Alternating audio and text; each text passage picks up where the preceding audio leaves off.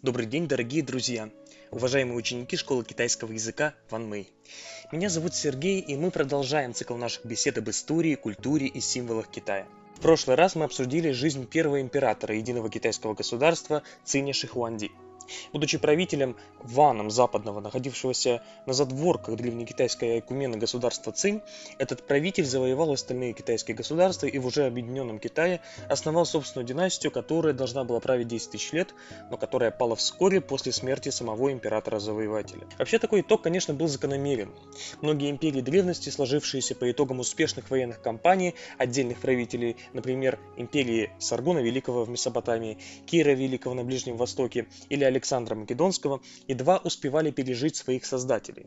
Ведь одно дело завоевать новые земли и народы, а другое дело суметь удержать их в повиновении и контроле после стадии активных боевых действий, которые ввиду своей высокой ресурсозатратности не могут длиться бесконечно.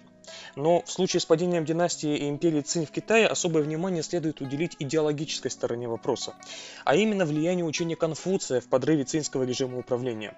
Разумеется, Конфуций а, является одним из топосов таких э, центральных стержневых мест китайской культуры. Или, как его охарактеризовали при династии Мин уже в XVI веке, верховным мудрецом среди учителей прошлого. И неспроста ведь, что сегодня центры изучения китайского языка во всех странах мира, которые являются одним из инструментов продвижения мягкой силы КНР, носят название институтов Конфуция, а не какого-то другого древнекитайского мудреца.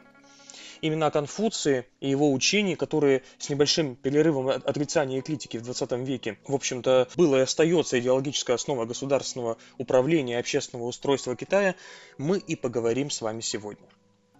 Для начала скажем, что, собственно, имя Конфуция представляет собой латинизированный в XVI веке учеными и иезуитами вариант китайского выражения кунфудзы, то есть учитель из рода кун. В Китае его чаще всего называют кунзы или даже просто дзы, как бы мы сказали, учитель с большой буквы. Однако существует также его подлинное имя. Звучит оно как Цю Джумни. В древних источниках это имя указывает на место рождения Конфуция – в пещере в недрах глиняного священного холма, куда его родители совершали паломничество. Произошло это в 551 году до нашей эры близ современного города Тюйфу а, в провинции Шаньдун, то есть на самом-самом востоке Китая. Надо сказать, что Конфуций по своему отцу Шулянхэ на момент рождения сына э, Шулянхэ было уже, э, был уже таким стариком в возрасте 63 лет, относился к древнему роду Кун, чей предок в XI веке до нашей эры был сподвижником второго джоуского правителя Ченвана, за что Ченван наградил его уделом, или можно сказать таким маленьким царством Сун. Но со временем род кунов э, э, обеднел и стал относиться к сословию Ши, образованной, но не обладающей широкой материальной базой аристократии. И вот после смерти Шулянхэ, Конфуцию и его сыну от 17-летней наложницы Ян Джанзай, тогда было буквально полтора года, две законные жены Шулянхэ прогнали маленького Конфуция вместе с его матерью из дома без средств к существованию. Вот в таких тяжелых условиях начался жизненный путь древнекитайского философа.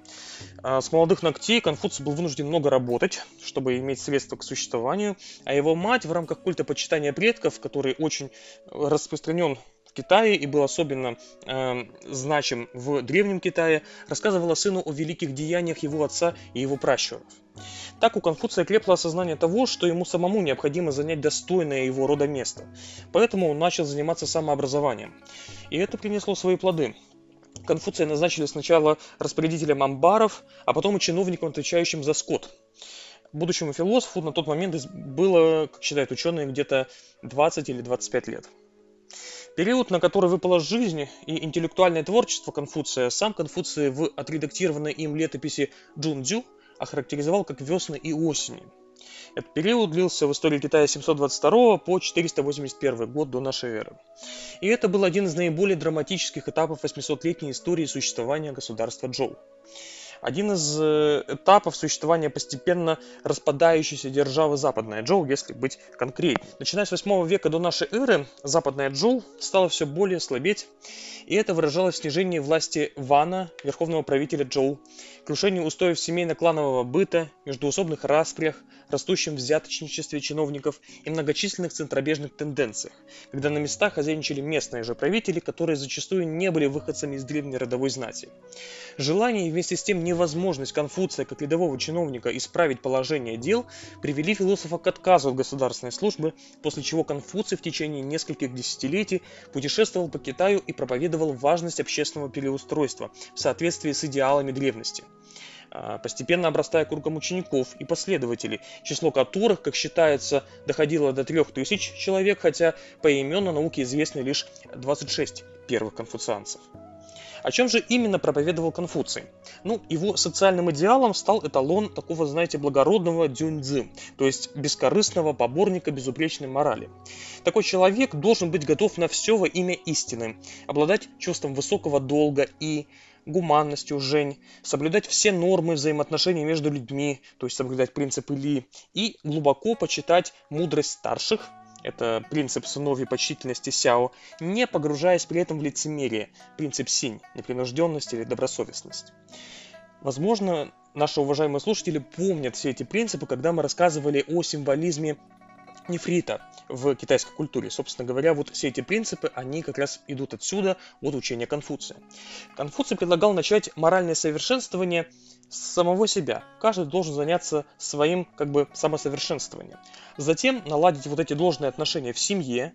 Конфуций говорил, пусть отец будет отцом, а сын сыном а затем перенести такой образ человеческих взаимоотношений на государственный уровень. Государство, согласно Конфуцию, это та же семья, хотя и очень большая. Поэтому Конфуций распространил все вот эти вышеназванные принципы Ли, И, Сяо, Жень, э, Синь на административную практику и государственную политику, которые в его время, как мы понимаем с вами, были весьма-весьма далеки от подобных идеалов. Конфуцию принадлежит также идея разумного управления государством – конечной целью которого он видел создание этически безупречного и социально гармоничного общества. Именно для осуществления этой цели он и готовил в созданной им школе и своих учеников э, будущих кандидатов на должности чиновников, то есть тех самых мудрых и справедливых конфуцианских чиновников, которые э, призваны были помочь правителям наладить добродетельное правление и добиться гармонии. При этом, скажем, как и в случае с творчеством Сократа и его ученика Платона, до нас практически не дошли подлинно авторские сочинения Конфуция, за исключением разве что вышеназванных «Весен» и «Осеней». Считается, что Конфуций редактировал сборники литературного наследия прошлого. Шидзин, э, книга песен, или Идзин, книга перемен, а уже по воспоминаниям учеников Конфуция в дальнейшем был составлен сборник Лун Юй, суждения и беседы, и с афоризмами из этого произведения каждый из наших слушателей может легко ознакомиться по многочисленным современным изданиям на русском языке.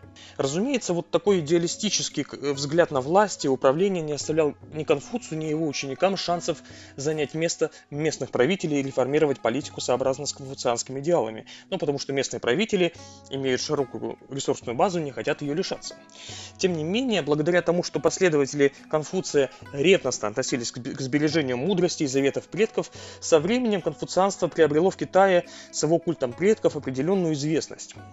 Однако возведение этого учения в ранг государственной идеологии при следующей после Цинь династии Хань могло и не случиться, если бы конфуцианство не дополнялось новыми идеями, в частности, э, сформулированным в IV веке до нашей эры конфуцианским философом Мэнзы правом народа выступать против недоброжелательного управления, правителя, который утратил мандат неба, и, с другой стороны, не стало бы идейной основой свержения режима управления государством, закрепившегося в государстве Цинь, а затем и во всем Китае при правлении Циня Шихуанди и получившего в историографии название легизм. И здесь, конечно, следует сказать о том, что такое легизм и почему легизм конфликтовал с конфуцианством на уровне идей. Легизм или фадзя э, э, так называется учение, которое строилось на культе закона, точнее административных распоряжений, осуществляющего централи- центральную централизованную власть правителя. Согласно легистам, в том числе так, э, такому известному легисту, как Лисы. Он был правой рукой Ценя Шихуанди, и его подчас некоторые исследователи считают истинным первым объединителем Китая, а не Ценя Шихуанди. Так вот, согласно легистам, распространенная ранее в государстве Джоу практика центральной власти опираться на местные кланы, родовую знать и править при их помощи признавалась неэффективной и вредной для реализации централизованной власти правителя. Неудивительно поэтому, что прежде всего за счет усилия министров-реформаторов легистского толка, которых нанимали из числа ши вот этой вот бедной разорившейся аристократии, которые странствовали по различным царствам и предлагали свои услуги правителям, централизованная администрация в основных царствах Джоуского Китая достигла важных успехов. Усилившиеся за счет реформ легистского типа наиболее крупные царства в борьбе друг с другом практически решали задачу объединения Китая, что и случилось при правлении Цени Шихуанди. Легизм с его приватом закона и безоговорочного повиновения под страхом сурового наказания откровенно презирал народ. Одновременно легизм ослаблял и как бы восстанавливал против себя аристократов местных, ибо он настойчиво посягал на их привилегии – Легизм признавал лишь созданную им грандиозную, действительно обладавшую весьма большой реальной силой административно-бюрократическую систему управления. Опираясь на эту силу, легисты решительно выступали против древних традиций, презрительно считая их устарелым пережитком и досадным препятствием на пути к реформаторской деятельности. Отсюда возникали конфликты, зрело недовольство, которое подавлялось насилиями и репрессиями, ожесточавшими население страны, которое, конечно же, стремилось к реставрации древних, как считалось, справедливых порядков. А мы с вами помним, что именно конфуцианцы э, выступали в качестве таких вот поборников древности, древних заветов, заветов предков. А, и вот неслыханные до того поборы и повинности резко ухудшали и без того подорванное войнами экономическое положение Цинской империи, и постепенно назревал кризис – и, и вот случилась искра, такая, которая, собственно, вспыхнула в 209 году до нашей эры, когда группа мобилизованных крестьян опоздала явиться в срок, и за это им грозила смерть. В конечном счете, понимая, что либо пан, либо пропал, эта группа крестьян решила поднять восстание. Мощный взрыв, взрыв потряс новосозданную империю, которая вскоре пала, уступив свое место новой империи, империи Хань. Однако, вот что удивительно, хотя легистские концепции были весьма такие бесчеловечными по своей сути, именно легистские концепции оставались весьма удобными для управления централизованной империей, в которой помимо, собственно, ханьской народности входило очень много неханьцев, то есть этнических не китайцев. Неприемлемой и неэффективной оказалась э, вот та безапелляционная и бесчеловечная форма, которая была придана легистским идеям и институтам. И колоссальным достижением конфуцианства которая доказала жизнеспособность и это учение определило на века и тысячелетия его ведущую роль в китайском государстве, было, в общем-то, то, что конфуцианцы сумели извлечь из легизма, который, казалось, опозорил себя на веки вечные, некое рациональное зерно.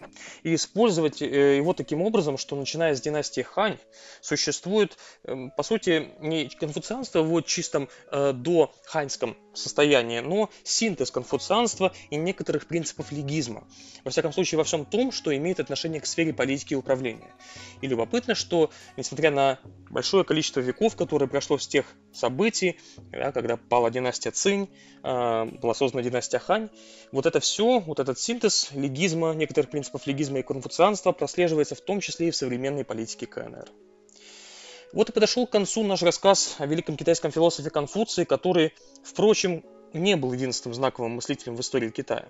О других выдающихся людях в истории Китая мы поговорим с вами в дальнейшем. Услышимся с вами в новых выпусках нашего подкаста. До скорых встреч!